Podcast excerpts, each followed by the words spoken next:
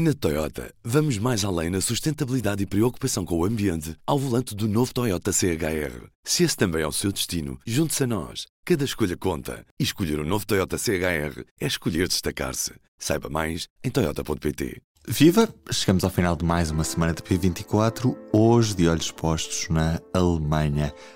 País que está neste momento em negociações para formação de governo. É por isso tempo de falar com a Maria João Guimarães para perceber afinal o que é que se está a passar e porque é que ainda não temos novo chanceler alemão. Ela chega daqui a 15 segundos. Ao invés de ter vários eletrodomésticos ao longo dos anos, ter apenas um para consumir menos e poupar mais. Os produtos da Mil são concebidos para durarem 20 anos. É qualidade à frente do seu tempo. Mila e Mabessa. Maria João, afinal o que é que quer dizer este slogan em português? Literalmente quer dizer sempre melhor, talvez uh, no português mais coloquial, cada vez melhor. Pronto, fica aqui esta lição de alemão, é porque já estávamos a ouvir esta frase há algumas, há algumas semanas e ainda não tinha esclarecido contigo. Bem, vamos falar das negociações para a formação de governo na Alemanha e em que estado é a questão. Nós já não falamos sobre isto há algumas semanas e uhum. não temos tido grandes novidades. A situação neste momento é um impasse ou tem havido havido avanços significativos nestas negociações para a formação de uma coligação semáforo? À partida parece que está tudo a correr mais ou menos dentro do calendário previsto. A semana passada houve assim um pequeno susto, começaram a acontecer os primeiros obstáculos nas negociações. Eh, os verdes disseram que estava a haver alguns problemas na negociação das políticas para o clima, mas ainda hoje o potencial novo chanceler Olaf Scholz disse que achava que, que, que, já não falta discutir assim tanta coisa e que está com esperança de que se consiga cumprir o calendário. O objetivo era ter o chanceler a tomar posse a ser votado pelo Parlamento, que é quem, quem o chanceler, no fundo, quem vota o chanceler, eh, no dia 6 de dezembro.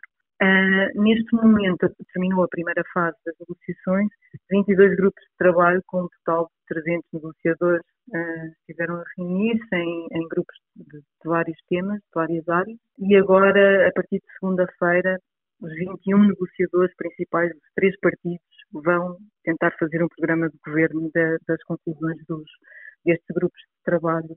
Portanto, é, um, é muito trabalho, não é? Consegue-se ver que há aqui um mas o Olaf Scholz mostrou-se bastante otimista, diz que já teve desafios mais complicados e, portanto, parece que voltou aqui uma, uma expectativa mais, mais positiva e mais otimista do que, que, que estava a semana passada, em que de facto começou de repente a pensar-se que começaram a surgir problemas, etc.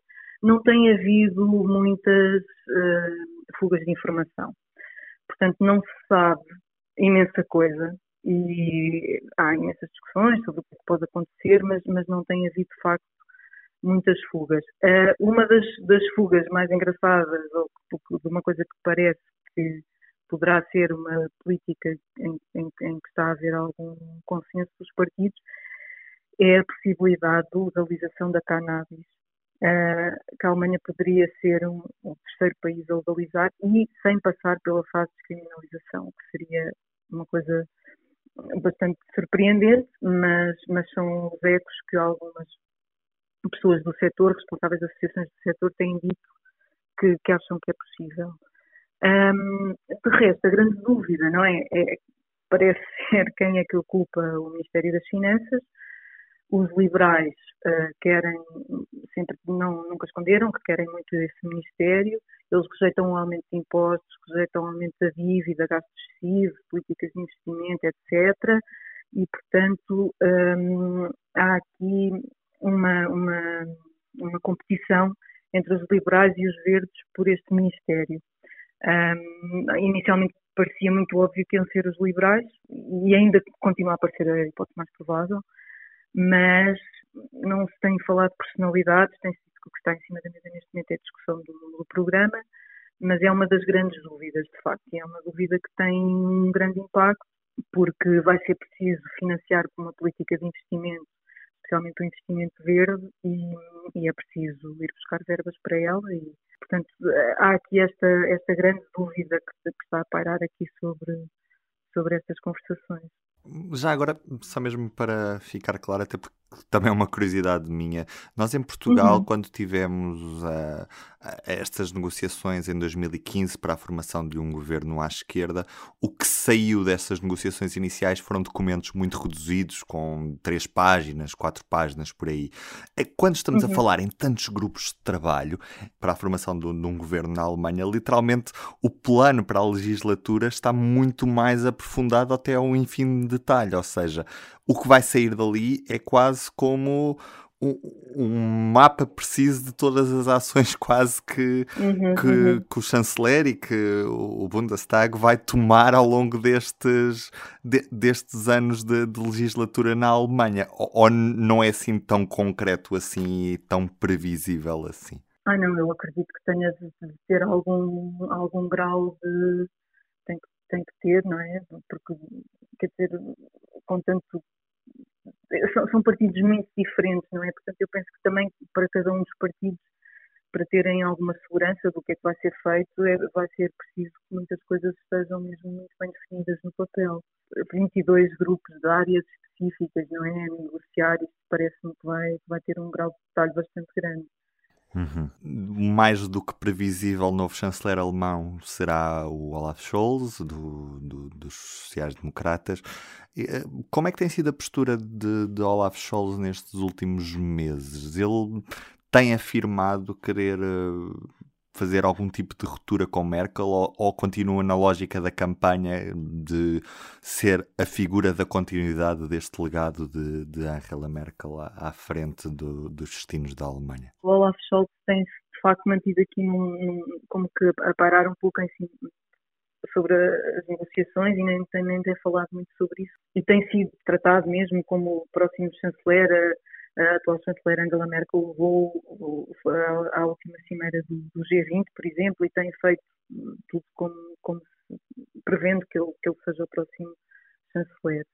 Eh, Quer dizer, ele continua a ter eh, algumas políticas que sabemos que são diferentes e que gostaria de ter, mas eh, ainda, ainda é cedo para, para se perceber o que é que poderá ser o chanceler Scholz desta coligação, não é? desta coligação semáforo que será a primeira a nível nacional na Alemanha. Posto isto, vamos falar da Covid. Maria João, também é certo que os olhares na Alemanha nos últimos, especialmente na última semana, têm estado mais focados na situação da Covid do que propriamente nesta formação do, do novo governo. O que é que se está a passar ao certo na Alemanha para o número de casos estar a disparar desta forma? O que é que está a acontecer ao certo? Bom, isso é uma ótima pergunta. Eh, o que sabemos é que as, as infecções estão, como disseste, a disparar. É impressionante. Ontem houve mais de 45 mil novos casos registados e já está a ser discutido outra vez a possibilidade de voltar a fechar. Eh, o, o virologista Cristiano Rostin já disse que pode começar já a pensar em ter que fechar as escolas novamente, etc., o que é um cenário impressionante. É claro que é só uma hipótese, não é? Mas, mas é impressionante e já se está a falar do Natal e como é que se vai poder passar um Natal relativamente descansado e, e as coisas estão com, estão com muito mau ar. Uh, só 67,3% de, dos alemães é que estão vacinados. É uma taxa baixa um, e, portanto, há uma boa parte da população não é que não está vacinada e é, são mais essas pessoas que estão nos hospitais. Eu, por acaso, hoje contactei algumas associações de médicos e enfermeiros hospitalares uh, para, para saber como é que estão as coisas nos hospitais e o que dizem é que, de facto, a esmagadora maioria das pessoas são pessoas que não estão vacinadas, são mais jovens e, portanto, ainda por cima ocupam mais tempo as camas, uhum. porque não morrem, não é? Porque são mais jovens e então uh, o, o, risco de, do sistema de saúde não ter resposta está a começar a ser levado muito a sério. Uh, e, e, é uma situação que, que de facto uh, não era muito esperada, não é? Quer dizer, é, é, a pandemia dos não vacinados, é, é como eles estão a chamar neste momento, o que está, o que está a acontecer. Um, por outro lado, há profissionais saúde a dizer que é totalmente diferente tratar pessoas agora do que era na primeira vaga.